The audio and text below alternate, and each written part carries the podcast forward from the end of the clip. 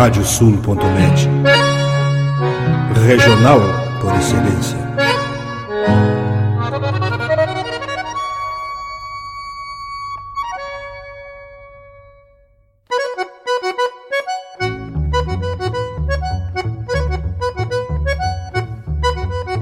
Está aberta a porteira, nem se preocupe em fechá-la. Recorra do plano à várzea, palmo a palmo da hacienda. Não há de curar bicheira, nem recrutar manada, porque se fez cimarrona e mais crioula. Radiosul.net para bebedouro das almas.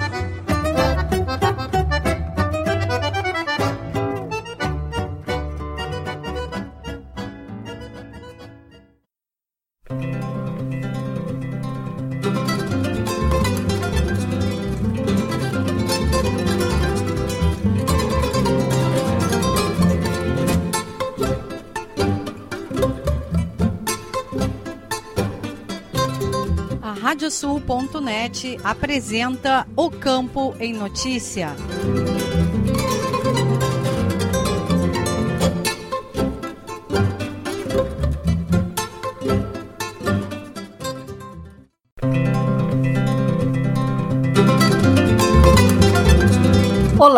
Eu sou Rejane Costa e estamos começando o programa O Campo em Notícia. Vamos trazer neste espaço o resumo da semana com os fatos mais importantes para quem vive no campo e para quem quer estar atualizado com os acontecimentos rurais.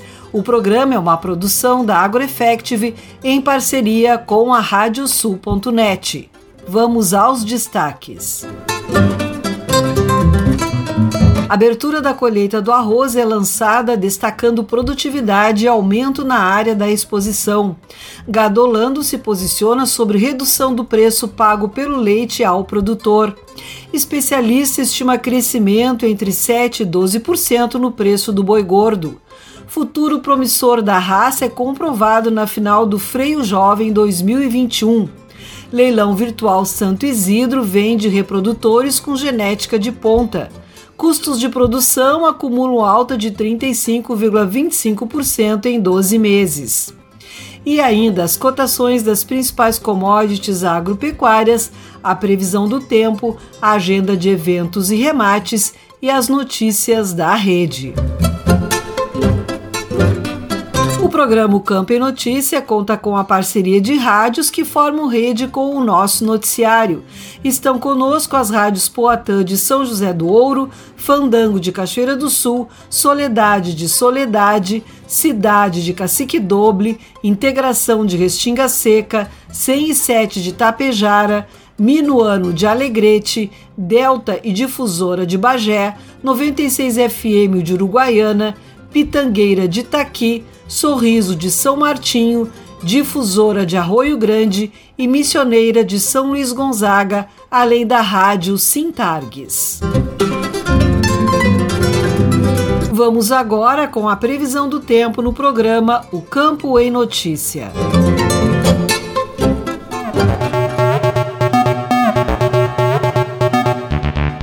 Próxima semana permanecerá com baixos volumes de precipitação na maior parte do Rio Grande do Sul.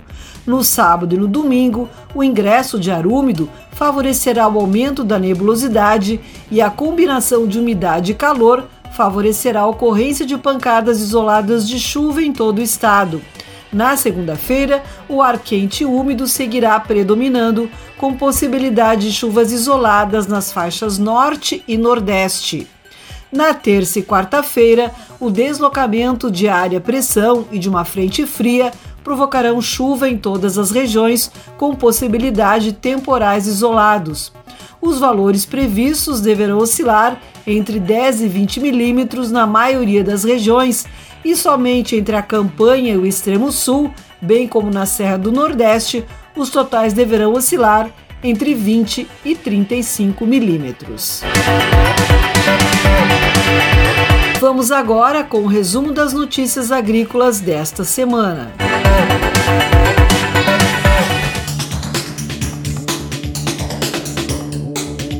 Com uma projeção de aproximadamente 835 mil hectares de cultivo de milho no estado, os produtores seguem o plantio da cultura, que chega a 79% das lavouras semeadas.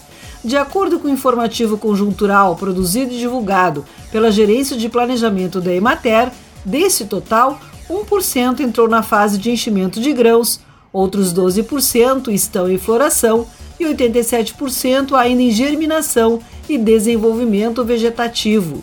Em mais uma semana caracterizada por predomínio de tempo firme, ótima radiação solar e temperaturas características de primavera, noites e manhãs amenas e elevadas ao longo do dia, e também umidade relativa do ar na média baixa, a colheita do trigo avançou para 48% das lavouras do estado. Outros 40% estão em maturação e 12% em enchimento de grãos.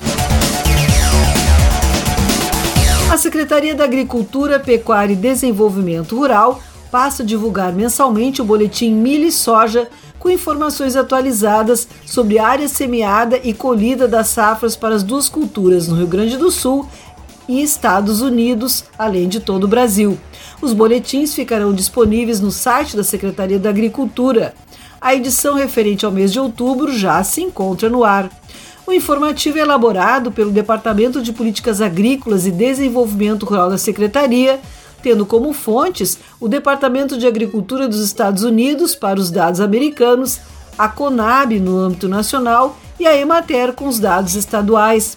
O diretor do Departamento de Políticas Agrícolas da Secretaria, Paulo Lippe, explica que o boletim vem para disponibilizar informações que podem ser úteis em tomadas de decisão, tanto pelos agricultores como por todos os envolvidos nessas cadeias produtivas. O índice de inflação dos custos de produção de setembro registrou crescimento de 2,55% em relação a agosto. A elevação é resultado da baixa oferta de insumos agrícolas, que aumenta os preços, unido à taxa cambial, que teve nova alta. Desde o início de 2021, o IICP acumula 31,32%. Em 12 meses, o índice é de 35,25%, novo recorde da série histórica que iniciou em 2010. Os dados foram divulgados pela Farsul. Já o índice de inflação dos preços recebidos voltou a apresentar deflação em setembro, após uma alta no mês anterior. A maior queda foi no preço do boi, em decorrência da ociosidade dos frigoríficos. No acumulado em 12 meses, os preços tiveram elevação de 12,83%, bem abaixo do indicador em janeiro, que estava em 85,11%. Isso aponta para uma possível estagnação dos preços em 2022, apesar de ainda haver alta nos preços recebidos. A abertura oficial da colheita do arroz é lançada destacando produtividade e aumento na área da exposição. Evento será realizado entre os dias 16 e 18 de fevereiro na Estação Experimental Terras Baixas da Embrapa Clima Temperado, em Capão do Leão. Nestor Tipa Júnior. O lançamento da 32ª abertura oficial da colheita do arroz destacou o protagonismo do Rio Grande do Sul na produção brasileira do cereal e a importância em continuar buscando ferramentas que viabilizem cada vez mais a cultura. O evento, marcado para o período entre 16 e 18 de novembro de 2022, na Estação Experimental Terras Baixas da Embrapa Clima Temperado em Capão do Leão, terá como tema a produção de alimentos no pós-pandemia, novos patamares, novos desafios. O presidente da Federação das Associações de Arrozeiros do Rio Grande do Sul, a Federarroz, Alexandre Velho, salientou a responsabilidade em relação à manutenção da segurança alimentar, especialmente devido às mudanças climáticas nos dois últimos anos com a pandemia. E isso nos traz junto uma responsabilidade muito grande em função do protagonismo na produção de alimentos que nós temos no estado do Rio Grande do Sul. Isso nos traz também uma responsabilidade com relação à manutenção da segurança alimentar. Nós tivemos eh, mudanças significativas nos dois últimos anos. Velho também salientou que a feira está com cerca de 60% dos espaços comercializados. a expectativa é chegar até o final do ano com todos preenchidos. Outros pontos destacados no lançamento foram a ampliação da área de exposição e a expectativa de aumento na participação do público, com uma projeção de mais de 8 mil pessoas. A abertura oficial da colheita do arroz e grãos e terras baixas é organizada pela Federarroz, com co-realização da Embrapa e apoio do Instituto Rio Grandense do Arroz, o IRGA, na condução das lavouras. A programação contará com feira, palestras, debates, homenagens, ato da abertura oficial e as vitrines tecnológicas. Para o Campo e Notícia, Nestor Tipa Júnior. Obrigada, Nestor. A possibilidade de haver a utilização do herbicida hormonal de camba na atual safra, que contará pela primeira vez com uma variedade de soja tolerante ao agrotóxico, motivou a realização de uma reunião extraordinária da Câmara Setorial da Soja. O vice-presidente da ProSoja do Rio Grande do Sul, Luiz Fernando Fux, manifestou a preocupação da entidade sobre a utilização do dicamba nesta safra no estado. Já o gerente técnico de soja para a América Latina da Bayer, Matheus Palhano, esclareceu que desde 2018 a formulação do produto passou por alterações para evitar a volatilidade em até 85%. A Câmara Setorial determinou encaminhamentos com uma solicitação para que a Bayer conduza mais estudos sobre o uso do dicamba no Brasil junto à Embrapa ou outras entidades de pesquisa e a atualização das bulas com informações sobre as pontos de aplicação homologadas, entre outros. Termo de cooperação técnica interinstitucional foi assinado durante a abertura da colheita do tabaco pelo Sind Tabaco, a FUBRA, Secretaria da Agricultura, Pecuária e Desenvolvimento Rural, Farsul e FETAG. O termo tem por objetivo estabelecer compromisso entre as duas partes signatárias na implementação do programa Milho, Feijão e Pastagens após a colheita do tabaco, no sentido de maximizar a rentabilidade e auxiliar na viabilização de pequena propriedade rural por meio da diversificação de culturas. O programa foi criado há 35 anos. No último ciclo, os produtores que aderiram ao plantio após colher o tabaco foram beneficiados com a valorização dos grãos. Segundo o Sind Tabaco, a área plantada com milho, feijão e soja após o tabaco cresceu 22% na região sul do país, atingindo 144 mil hectares e gerando um rendimento extra estimado em 368 milhões de reais para os produtores gaúchos em 2021. Com horas de frio acumuladas adequadas para a superação da dormência e a não ocorrência de geadas tardias em agosto e setembro, as videiras na Serra Gaúcha estão com bom potencial de brotação e carga de frutos. É o que aponta o mais recente boletim agrometeorológico da Serra Gaúcha, produzido por pesquisadores da Secretaria da Agricultura, Pecuária e Desenvolvimento Rural e da Embrapa Uvivinho. Em Veranópolis e Bento Gonçalves, no período de maio a setembro, foram registradas, respectivamente, 388 e 345 horas de frio, que são calculadas quando a temperatura do ar permanece igual ou inferior a 7 graus e 2 décimos. Conforme a pesquisadora da secretaria Amanda Jungs, embora os totais de 2021 tenham sido ligeiramente inferiores ao de 2020, foram adequados à superação da dormência para a maioria das cultivares de uva e favoreceram uma expressiva brotação neste início do ciclo. E chegou o momento de sabermos as cotações dos produtos agrícolas.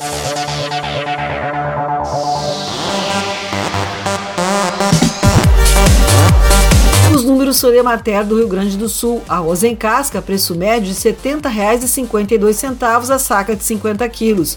Feijão, preço médio de R$ 253,44 a saca de 60 quilos. Milho, preço médio de R$ 83,00 a saca de 60 quilos. Soja, preço médio de R$ 161,55 a saca de 60 quilos. Trigo, preço médio de R$ 84,82 a saca de 60 quilos. O programa Campo em Notícia faz uma parada e retorna em seguida com mais informações.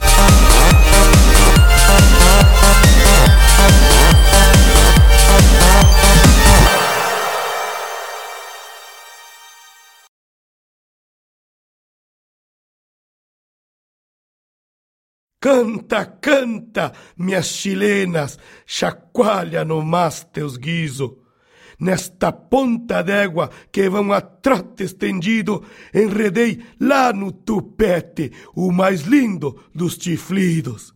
Radiosul.net, entre estrada e corredores. Agora tu podes ouvir a Rádio Sul pelos aplicativos para iOS e Android. Basta procurar na Apple Store ou na Play Store e fazer o download dos nossos aplicativos específicos para o teu sistema. Radiosul.net, regional por excelência.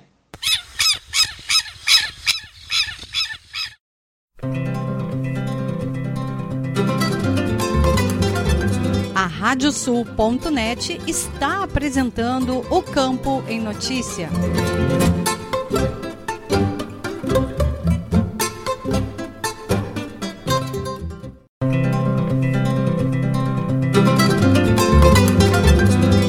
Estamos de volta com o programa Campo e Notícia, uma produção da AgroEffect em parceria com a Radiosul.net. Vamos agora com as cotações dos produtos pecuários.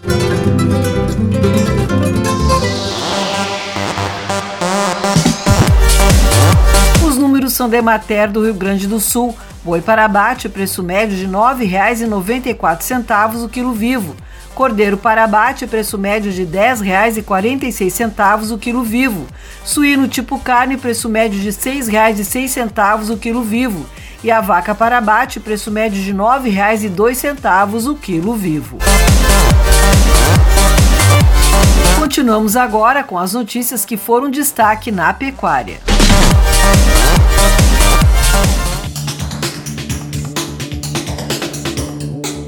A segunda etapa da campanha nacional de vacinação contra a febre aftosa de 2021 teve início nesta semana.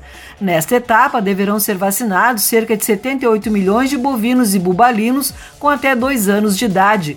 A vacinação ocorrerá na maioria dos estados brasileiros, conforme o calendário nacional de vacinação. Das 19 unidades da federação que fazem vacinação neste período, no Amazonas e em Mato Grosso, participam apenas municípios que ainda não têm reconhecimento de áreas livres de febre aftosa sem vacinação.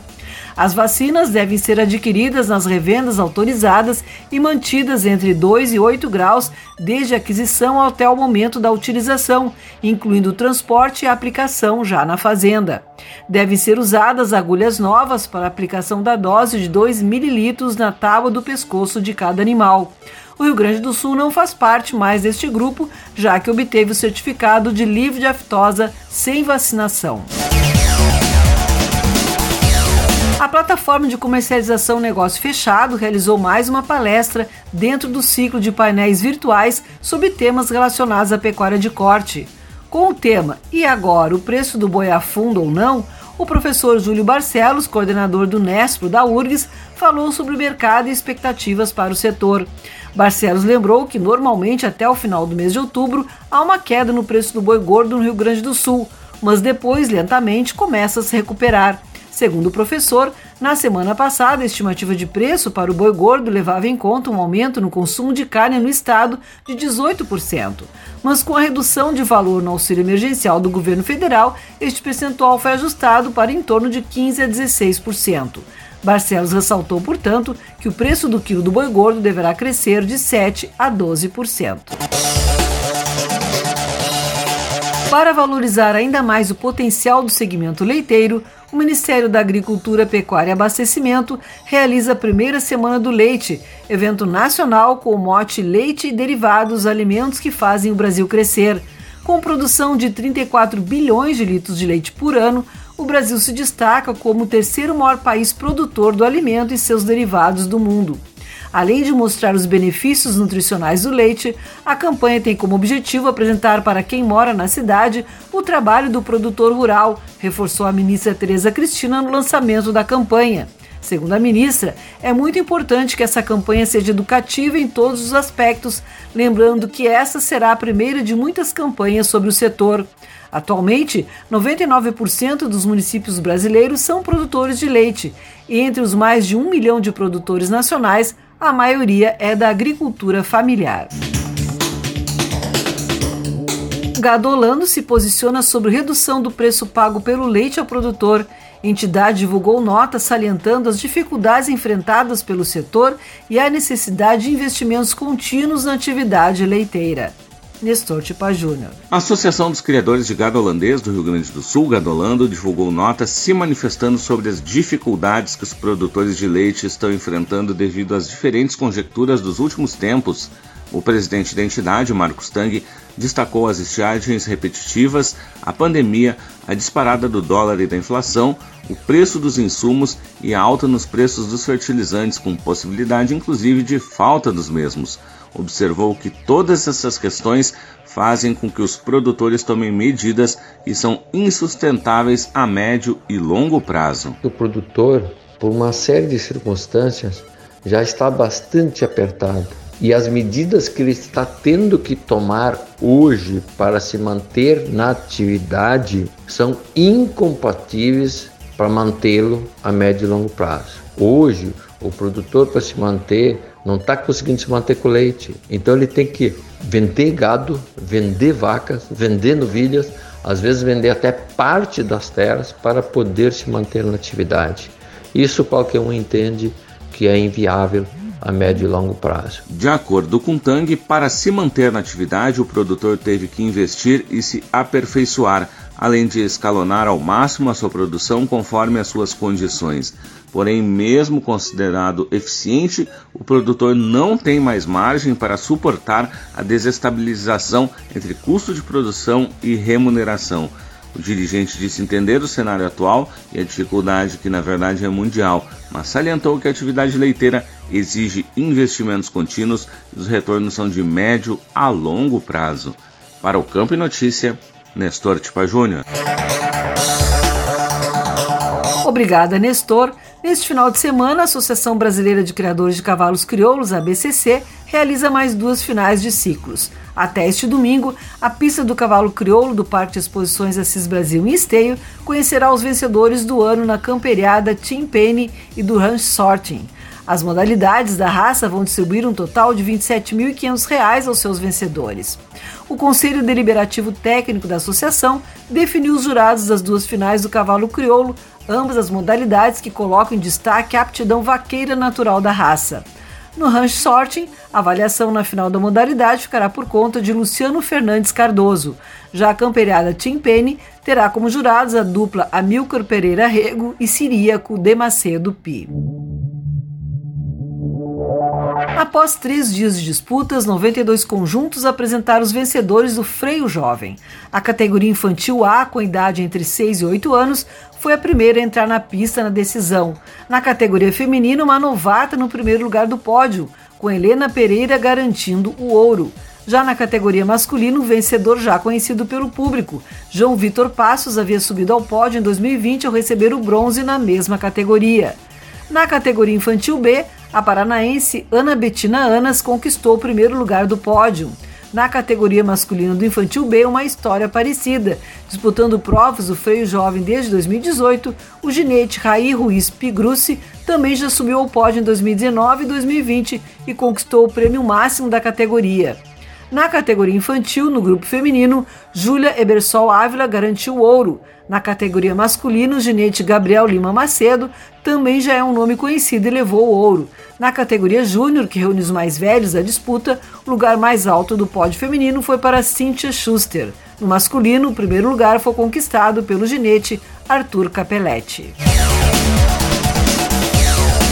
O leilão virtual de reprodutores Santo Isidro, cabanha localizada em Diarmando de Aguiar, ofertou animais das raças Angus e Charolês com genética diferenciada. Foram comercializados vários filhos de pais americanos provados e comprovados. O diretor da Trajano Silva Remates, Marcelo Silva, responsável pelas vendas da noite, considerou positivo o resultado do leilão. Lembrou que, com uma condição de pagamento diferenciada, teve animais de qualidade em pista que venderam bem.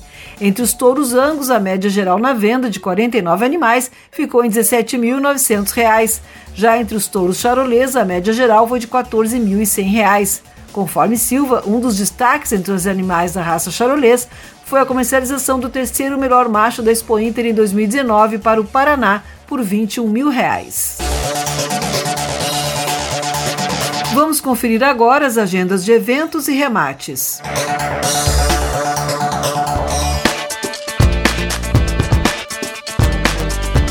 Os remates chegam com o Leôncio Severo. É contigo, Leôncio. Olá, Rejane. Dia 9 de novembro acontece o leilão virtual de potros da cabanha Mapuche. Oferta: 21 lotes da raça crioulo O remate começa às 8h30 da noite pelo canal do programa Cavalos Crioulos. Remata Trajano Silva Remates. Informações em Trajano Silva trajanosilva.com.br. Já no dia 10 de novembro é a vez do leilão virtual da Cabanha do Lajeado e Criatório Talaveira. Serão 35 lotes de cavalos crioulos. O evento inicia às 7 e meia da noite no canal do programa Cavalos Crioulos.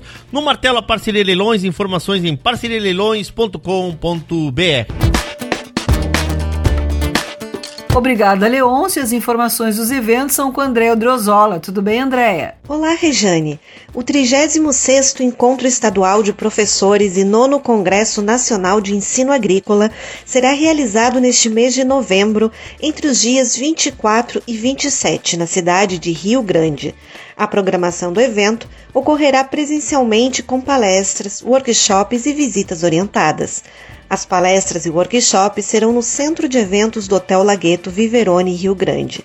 Estão programadas também visitas orientadas ao Porto de Rio Grande e ao Museu Oceanográfico. Mais informações no site agpeteia.org.br. Para o programa O Campo em Notícia, Andréia Driozola. Obrigada, André. E o programa o Campo em Notícia vai para mais um intervalo e retorna em seguida.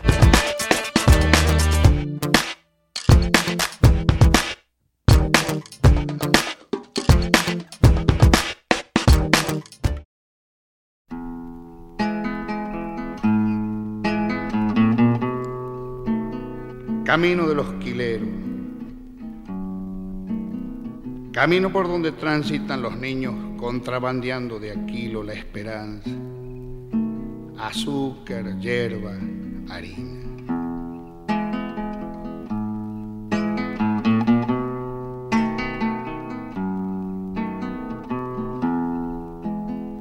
Hay un camino en mi tierra el pobre que va por pan, camino de los quileros por las sierras de Asegúa. Tal vez sin ser bien vaquiano, cualquiera lo ha de encontrar, pues tiene el pecho de piedra pero el corazón de pan.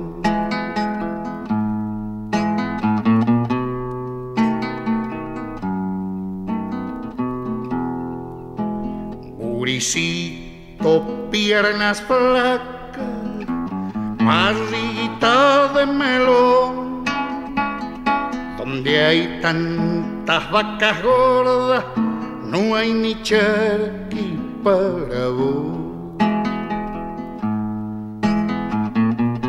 Bisabuelo hizo patria. Tu abuelo fue servidor, tu padre carne una oveja y está preso por ladrón.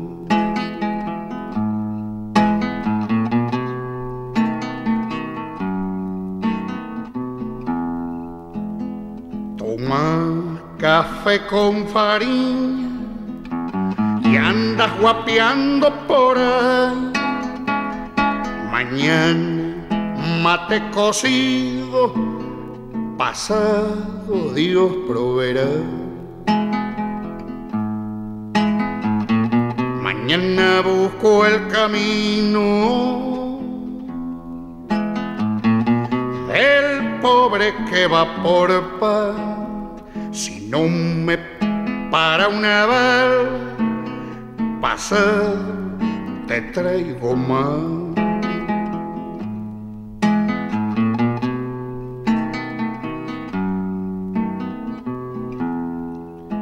Hierba caña, rapadura y un rollo en nomás.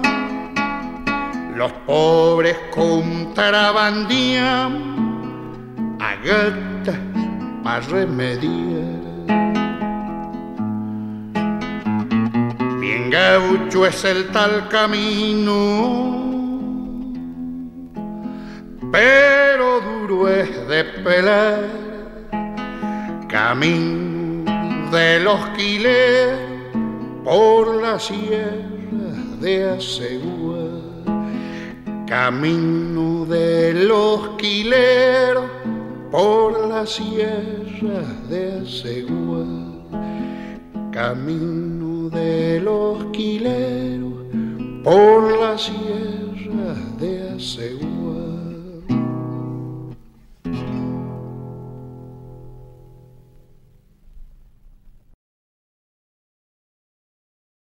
Canta, canta, minhas chilenas, chacoalha no mas teus guiso. Nesta ponta d'égua que vão a trote estendido, enredei lá no tupete o mais lindo dos tiflidos. Radiosul.net, entre estrada e corredores.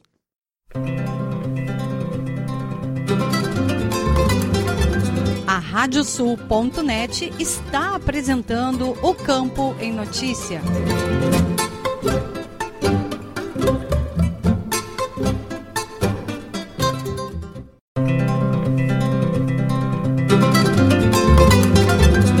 Estamos de volta com o programa Campo em Notícia, uma produção da AgroEffective em parceria com a Radiosul.net.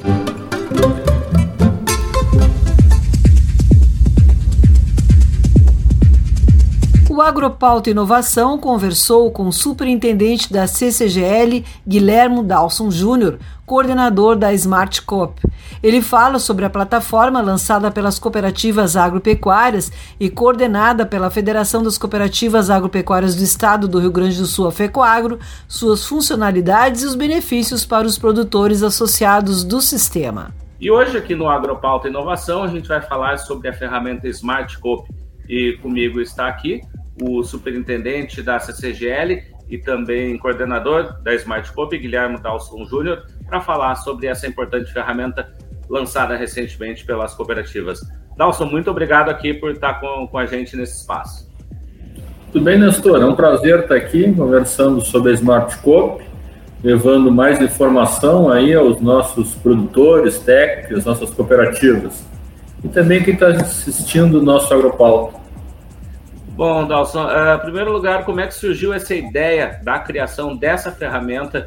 Foi lançada em 20 de abril e que está aí já uh, com as cooperativas já em andamento na sua implementação. A ideia vem de uma avaliação, né, que o, as nossas cooperativas, embora representem uh, mundialmente aí um sétimo da população está envolvida com o sistema cooperativo, elas estavam muito fora da, do ecossistema de inovação digital. E no, no planejamento estratégico né, da ACI 2020-2030, fica apresentado que a transformação digital iria impactar de forma muito significativa as cooperativas. E também que essa transformação digital poderia ser trabalhada através da intercooperação. As cooperativas ligadas à FECOAGRO, né, por uh, liderança da FECOAGRO, estavam indo ao Vale do Silício em 2019. Então, pouco antes da ida ao Vale do Silício, uh, nós nos juntamos com a FECOAGRO e se apresentou uma proposta de desenvolver um projeto audacioso que a FECOAGRO assumiu como protagonista para inserir as cooperativas nesse ecossistema de inovação digital. Depois de uma bela jornada com várias trilhas, aí uma trilha estratégica, uma trilha de estrutura, uma trilha de construção do artefato, que é a plataforma, nós chegamos nesse momento aí de 30 de abril que foi entregar aos produtores e às cooperativas a plataforma. Então é um trabalho de aproximadamente dois anos que vem a cada dia melhorando pela interação com produtores e cooperativas. Bom, a partir disso, né, desse lançamento, o grande desafio tem sido aí essa implementação, né? Como é que vocês também estão sentindo uh, junto às cooperativas, as 30 cooperativas participantes desse projeto, uh, essa implementação, ainda mais junto a um produtor que a gente sabe que muitas vezes uh, tem algumas dificuldades também na questão de de conexão, ainda de, de outras, até dessa conectividade em relação às novas tecnologias, especialmente por algumas questões de estrutura ainda no campo, né? É, eu acho que existe uma transformação digital, tem, tem ter muita atividade, muito trabalho em cima disso, mas está sendo bem positivo. Nós já estamos com praticamente 2 mil produtores ligados à Smartcope, e o primeiro passo na questão da Smartcope é a propriedade digital, que é onde o técnico ligado à cooperativa tem um papel fundamental. Então, tem diversos atores nesse processo, e um deles são os técnicos. Esses técnicos têm que conhecer a plataforma, uh, e conhecer a plataforma, estudar a plataforma, o seu potencial, as suas funcionalidades, as suas ferramentas e levar isso ao produtor. O produtor, um grupo, já tem uma grande familiaridade com os aplicativos de banco. Outro grupo já são até nativos dessa área digital. E tem outro grupo que deseja ter a cooperativa mais tempo junto com dentro da sua propriedade. E aí são várias, várias uh, percepções da utilização da plataforma. Mas eu vejo muito positivo, assim, ó, a plataforma tem um crescimento muito bom de número de usuários ativos e a cada momento também as cooperativas, pelos seus uh, feitos nessa área, por ter o um número X lá de associados já da plataforma, estão sendo reconhecidas pela FECOAGRO. E há pouco né, nós tivemos a Cotriel sendo a primeira cooperativa com selo uh, Smart Cop de inovação, por ter alcançado 250 usuários ativos. Então isso está acontecendo, então está tá muito, muito bacana a transformação. Pois é, até sobre isso, né? Também é, é esse impulsionamento também criado junto às cooperativas por meio dessa distinção pelo selo que recentemente foi lançado, uh, também buscando né, ajudar cada vez mais uh, as próprias cooperativas se engajarem a, a também trabalhar junto aos seus associados essa, esse impulsionamento junto a cada um dos seus associados, né? É, isso é, isso é um indicativo, assim, um indicativo que a cooperativa entendeu o caminho, ela entendeu que aquele processo de transformação não é, é por passo de mágica, e sim por uma dedicação a esse momento. Uh, aquilo que estava lá no planejamento estratégico da CI, né, da Aliança Nacional Cooperativa, é fato. A transformação digital impacta em todos os setores, impacta no agronegócio. Então, as cooperativas entendem isso e começam a trabalhar de forma muito efetiva essa atividade de levar isso ao produtor. É, muitas empresas já estavam levando plataformas para os produtores, no entanto, as empresas não estavam ligadas ao sistema cooperativo. Essa iniciativa é a primeira plataforma que de fato pertence às cooperativas. Não é um aplicativo, é uma plataforma. Isso quer dizer o quê? Que aí dentro a gente pode botar muitas tecnologias, todas as tecnologias disponíveis ao produtor. E quais tecnologias? Aquelas tecnologias que são necessárias para melhorar a competitividade. Então, esse é um trabalho que vem demonstrando esses passos, né, uma abordagem né, de crescimento passo a passo, por isso até no selo são 250 usuários, depois 500 usuários, 750, mas que cada vez mais aquela cooperativa que se compromete com a transformação digital começa a amadurecer nesse processo e obter os ganhos que vêm dessa nova geração de dados, né, de informações, de conhecer mais seu associado, conhecer mais sua região de atuação, conhecer mais seus potenciais. É isso que a plataforma possibilita à cooperativa. E ao produtor, maior competitividade. A entrevista completa você confere no Agropauto Web TV no YouTube. Vamos trazer o giro de notícias pelas rádios parceiras do programa Campo em Notícia.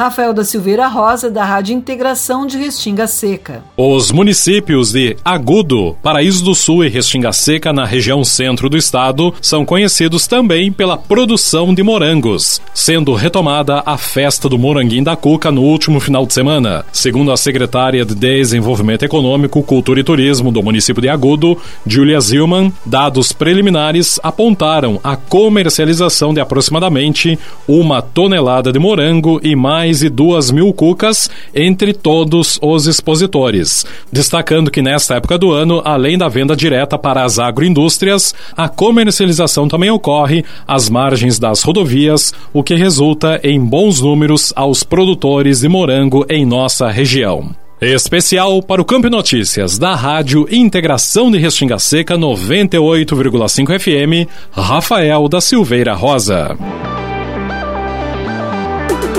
Marcos Dessartes, das rádios Delta e Difusora de Bagé. Com fatia de 30% na produção de vinhos finos, região da campanha quer espaço no enoturismo.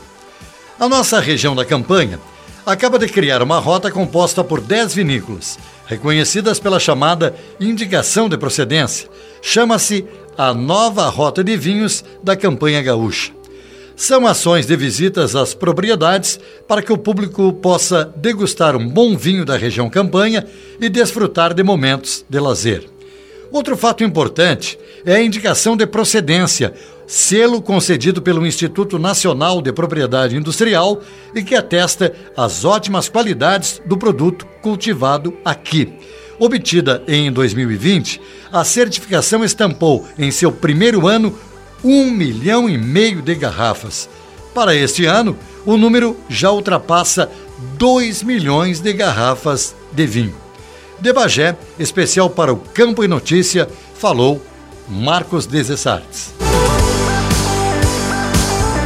Cláudia Rax, da Rádio Soledade. Fruto de origem mexicana, a pitaia tem ganhado cada vez mais espaço no Brasil. Na região norte do Rio Grande do Sul, a produção de pitaia está localizada no interior dos municípios de Soledade e Ibirapuitã. Produtora no município de Ibirapuitã, Vanessa Fac fala do investimento neste fruto que é rico em nutrientes. A pitaia, sim, ela é uma planta lá do norte e nós optamos por esse desafio de cultivá-la em nossas terras. É uma propriedade pequena, nós temos meio hectare de pitaia é o terceiro ano, esse ano que vai entrar para produção. Nos dois primeiros anos enfrentamos muitos desafios, principalmente o frio, mas o ano passado conseguimos uma pequena produção. A gente vê um valor significativo nela e estamos contentes com que os resultados que ela vem apresentando em nossa propriedade. Ela vem agregando valor. As propriedades da pitaia elas faz muito bem para a saúde. Ela é muito rica em nutrientes. Ela tem um bem, faz um bem para a saúde humana. E o povo ainda desconhece das suas propriedades, mas ela é muito rica em nutrientes. Ela é da família dos cactos, né? É uma planta que você planta uma vez, ela dura em média 30 anos, mas ela requer muita manutenção, seja na poda, na adubação, principalmente na polinização da sua flor. Da Rádio Soledade, em especial para o Campo e Notícia, Cláudia Hatz. Agradecemos aos colegas, as rádios parceiras, pelas informações. O programa Campo e Notícia vai para mais um intervalo e retorna em seguida.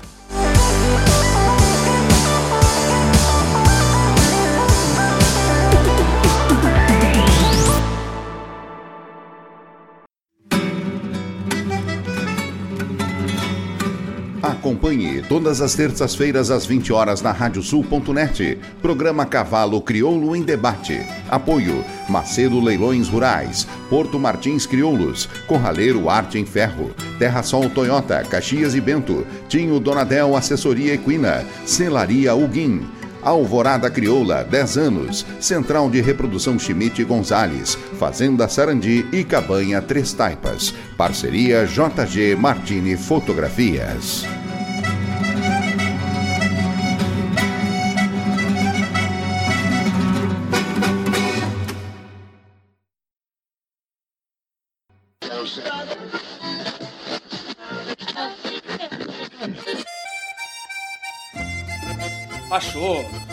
Deixa aí porque esta é a radiosul.net, regional por excelência.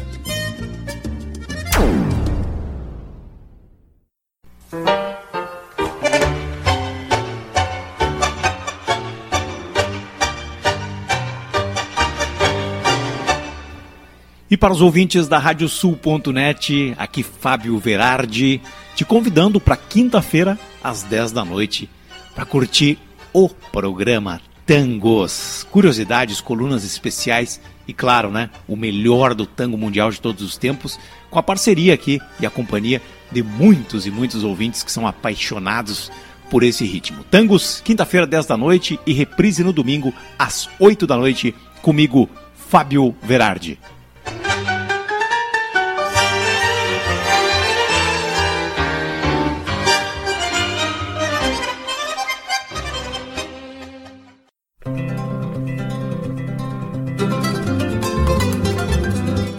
Radiosul.net está apresentando o Campo em Notícia.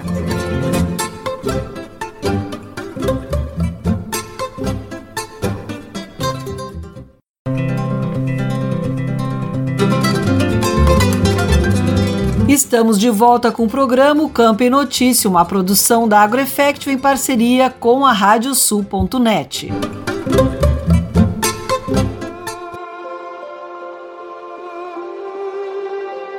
O Sistema Campo Limpo do Instituto Nacional de Processamento de Embalagens Vazias, o INPEV, foi tema do Agropauta Sustentável. Conversamos com o coordenador de operações sul do INPEV, Gelson Lang, sobre o trabalho de logística reversa de embalagens de agroquímicos. Eu vou conversar com o Gelson Lang, coordenador de operações do Instituto Nacional de Processamento de Embalagens Vazias, o INPEV, no Rio Grande do Sul e em Santa Catarina. O nosso assunto vai ser o programa Sistema Campo Limpo. Tudo bem, Gelson? Seja bem-vindo aqui no nosso canal. Tudo bem, Regiane. É um prazer estar com vocês. Obrigado pela oportunidade. Prazer é nosso. Vamos começar o nosso bate-papo falando sobre o que, em que consiste este programa Sistema Campo Limpo, do qual o Impev é a entidade gestora e que setores se, a ele se destinam. Oh, o Sistema Campo Limpo é um programa brasileiro de logística reversa, de embalagens vazias e sobras todo pós-consumo de defensivos agrícolas. O INPEV, que é Instituto Nacional de Processamento de Embalagens Vazias, é a entidade que faz a gestão de todo esse sistema. Então, toda a cadeia começa no produtor, nas revendas e cooperativas e retorna uh, essas embalagens para, uh, para as indústrias e reciclagem. Então, é logística reversa, é, quando, é quando volta a embalagem vazia para retirada do campo. Né? Certo. E quais são as, as ações que são desenvolvidas, Gelson, pelo programa? Nós temos aí as ações desenvolvidas hoje, temos o Dia Nacional do Campo Limpo, temos o PE, que é um programa de, aprendizagem às, às escolas, né? E os recebimentos itinerantes. Essas são as principais ações que envolvem toda a logística reversa e toda a sua informação, a educação e, e todo o processo do sistema Campo Limpo. Certo. E a, essa destinação correta das embalagens vazias de defensivos agrícolas, qual é a importância para o meio ambiente? Por que, que é tão fundamental que os agricultores, que os produtores que fazem uso dessas embalagens façam essa destinação correta? Uh, as pessoas um pouco mais antigas, aí, há mais de 20 anos atrás, eh, eu tenho 30 anos de mercado, essas embalagens não tinham um procedimento de recolhimento, elas ficavam no campo, eram queimadas, enterradas, reutilizadas de forma completamente inadequada, então não tinha um programa que, que fizesse uh, o destino correto. Então, uh, foi, foi, decreto, foi decretado uma lei há 20 anos atrás e se iniciou esse processo. De lá para cá, a gente já retirou do meio ambiente mais de 600 mil toneladas de embalagens defensivos agrícolas e dado o destino correto. Então, essa é a maior importância, é não deixar no meio ambiente, não deixar contaminantes e promover a segurança no, no meio ambiente do, do campo e, e, consequentemente, as cidades, né? Certo, porque os resquícios né, dos defensivos que ficam dentro dessas embalagens, ele eh, escorrendo para o solo, ele vai contaminar, vai prejudicar, enfim, é todo um processo que vai indo e vai prejudicando vários, né, vários Exato. setores. Né? Por isso que o correto é o produtor fazer a tríplice lavagem, que seria, seria uh, o processo de três vezes, é tríplice lavar, lavar três vezes a embalagem, reutilizar no tanque de pulverização e aí sim ele destina e fura a embalagem e aí destina para o recolhimento, né? para o recebimento da, do, da, das unidades. Pois é, Gelson, e essas unidades, é, elas ficam em que locais? É, como é que o produtor, o agricultor que está nos, nos escutando, nos vendo agora, é, como é que ele faz essa destinação? Além de fazer essa lavagem tríplice que você falou, acabou de falar, como é que depois, feito esse processo, ele destina? A quem ele recorre? Como ele faz isso? No momento que ele faz, que ele adquire o produto ah, numa revenda ou numa cooperativa, ele na nota já está especificado o local de que ele tem que levar essa embalagem, ou seja, num, num posto de recebimento ou numa central de recebimento, ou é feito um, um, re, um recebimento itinerante por parte do, dessas revendas onde não tem um posto, né? Então é, é faz parte de um, é uma obrigação da revenda ou da cooperativa de ter um local para o produtor que, daquela embalagem que ele vendeu de ter o local certo a destinar. No Brasil, a gente tem 400 postos de recebimentos uh, espalhados e tem mais 100 centrais que é onde é beneficiado esse processamento, que é em, essas embalagens são prensadas, são separadas e dado o destino final correto para cada tipo de embalagem. Certo. Em termos de números, uh, uh, você já falou um pouquinho antes mas assim, em termos de números percentuais e tal, como é que está atualmente no Brasil e também aqui, especificamente Rio Grande do Sul e Santa Catarina, essa destinação correta, feita de forma ambientalmente correta? É, como eu falei, a gente tem já, ao longo desses 20 anos, recolheu mais de 600 mil toneladas.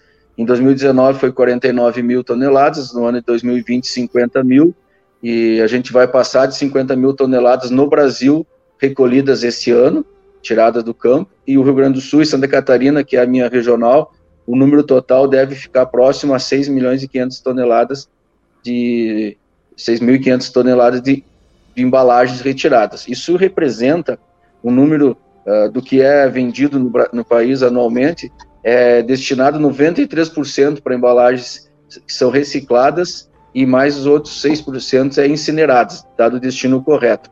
É feito reciclagem conforme o tipo de material. Inclusive, a gente tem um processo bastante inédito no país, que é refazer, reciclar embalagens novas a partir de embalagens velhas. Então, nós temos uma ecoplástica, uma embalagem uh, eco, né, é, ecologicamente correta do próprio do, da própria embalagem que já foi uma vez, vai retornar ao campo com embalagem nova. Né? Ah, bem interessante, porque justamente eu ia lhe perguntar sobre o, o, esse material recebido, destinado, né? Como é que ele retorna para o ciclo produtivo. Então, é bem interessante mesmo, como falaste, né? Já ajuda também ao produtor, né? Dessa forma, é, tendo um, outros materiais da embalagem. Exato. É, e tem mais uma série de outros produtos aí, conduítes, pallets, plástico, outros, outros uh, plásticos não tão nobres, mas ele é, o que dá para aproveitar é aproveitado. Só é incinerado realmente aquele produto, aquela embalagem que foi que teve contato, né? Digamos que a gente chama de impróprio, que não tem como uh, lavar o, o, produto em contato, esse sim é incinerado. Então, são no 93, 94% é reciclado. Esse é um número a nível mundial que não tem nenhum país que atinge perto disso, né? O Brasil é uma referência mundial nessa logística reversa e nesse, nesse reaproveitamento aí de recebimento de embalagens. Olha, e uh, você falou também uh, sobre o Dia Nacional do Campo Limpo, né? Ele é comemorado sempre na data de 18 de agosto, né? E uh, então ele perguntar como é que é realizada essa comemoração, que atividades são desenvolvidas. Eu acho que o mais importante vem a, questão da conscientização, né? E daí eu já pergunto também outra questão que me chama, me chama a atenção como uh, você falaste, esse, esse, você falasse esses uh, nas notas, né? uh, onde são vendidas essas embalagens, já existe ali a explicação para o produtor de que forma fazer, né? E também o próprio produtor tem que tomar cuidados também, né, ao manusear essas embalagens. E essa conscientização também é, é a cargo do IMPEV, do, do programa? É, a indicação toda, é, o processo todo é uma cadeia, né? Desde o momento que, que ele, o produtor compra o defensivo na revenda, ele já tem orientação de uso com EPIs, né? Então, ele, no momento que ele vai manusear essa embalagem, ele está ele tá usando EPI, tem que ter a proteção. E aí ele já faz a tríplice lavagem e destina corretamente, né? Então, isso já é, é uma conscientização que mudou muito no, no Brasil, né? No país todo. Nesses 20 anos há uma evolução muito grande. E o Dia Nacional do Campo Limpo, que tu referiu, ele foi instituído em 16 de abril de 2008, através de uma lei federal, a Lei 11.657. Então, todos os anos, no dia 18 de agosto, é o Dia Nacional do Campo Limpo. O que, que a gente fazia, era, fazia normalmente até a pandemia? Era feito portas abertas, digamos assim, da cada central do Brasil abria para a comunidade, para escolas, para o público próximo e faria, fazia atividades mostrando o que tinha lá, uh, fazendo, uh, mostrando o uso correto do, do, destino das embalagens, né? Mas infelizmente nesses últimos dois anos com a pandemia a gente trocou, trocou por uma ação social. Né? Essa ação social aí hoje foi revertida esse Dia Nacional do Campo Limpo sem a possibilidade de levar as pessoas para a central, aglomeração e tal, a gente instituiu uh, doações de alimentos. Então nós doamos aí uh, em 2020 foi doado 154 toneladas de alimento em todo o Brasil. E esse ano 2021 a gente arrecadou 230 toneladas. Então é uma ação que veio para ficar. Eu acredito que nós vamos seguir fazendo isso porque foi muito bem aceito pelos nossos parceiros em cada central do Brasil, dessas que a gente tem aí quase 100 centrais. A maioria fez essa ação e funcionou perfeitamente. Ajudamos muitas entidades, né? A entrevista completa você confere no Agropauto Web TV, o canal da AgroEffective no YouTube.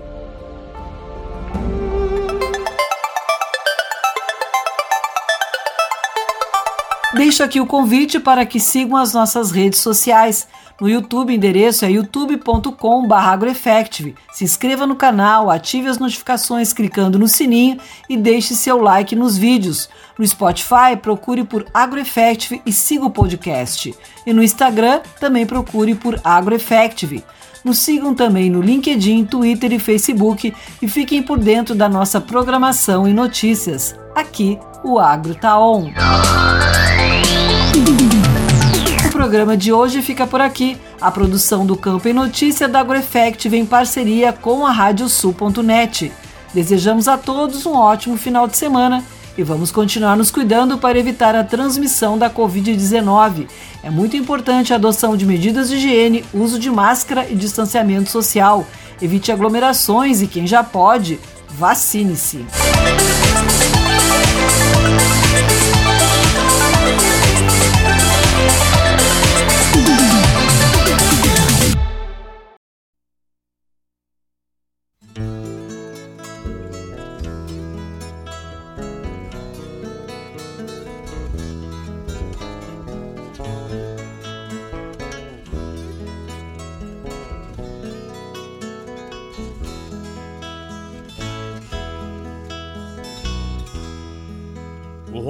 Romantismo rendeu versos ao Gaudério e a história decantou o bandeirante.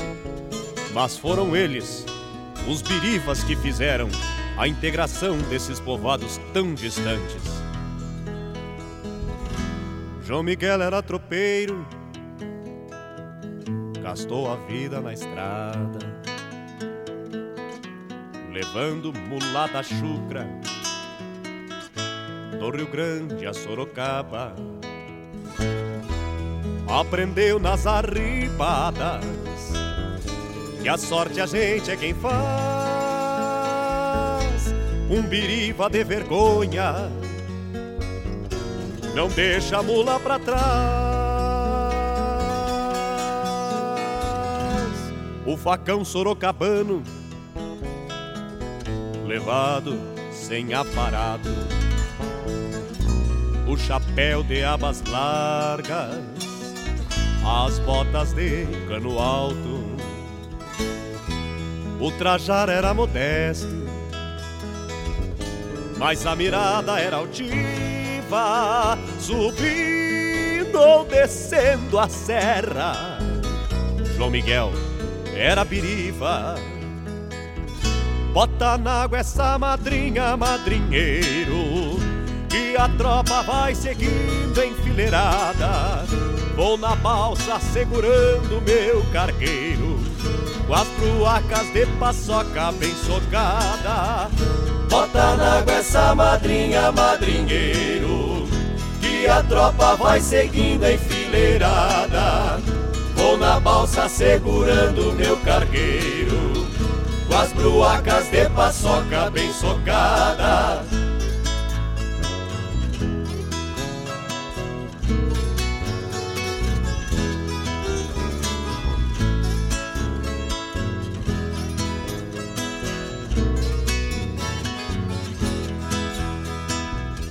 Maria murchou na lida, de casa e cabo de enxada, com um olho nas crianças e o outro fitando a estrada.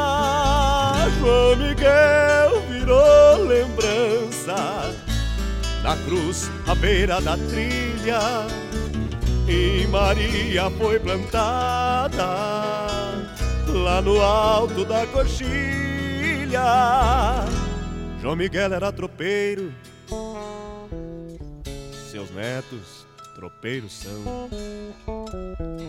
De esperanças mal domadas, que desgarrando se vão.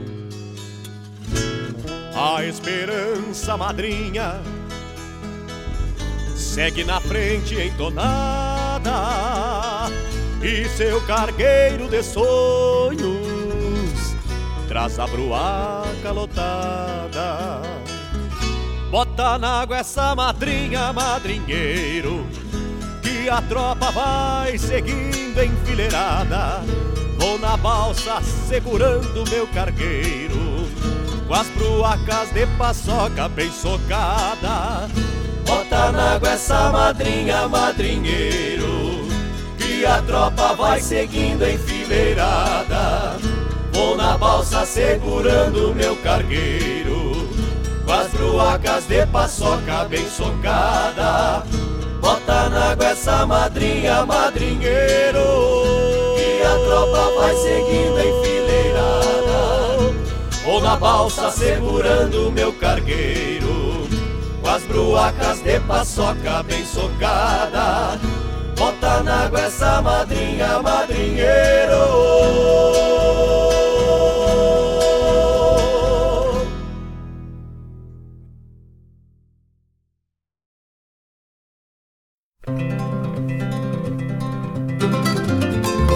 A Radiosul.net apresentou O Campo em Notícia.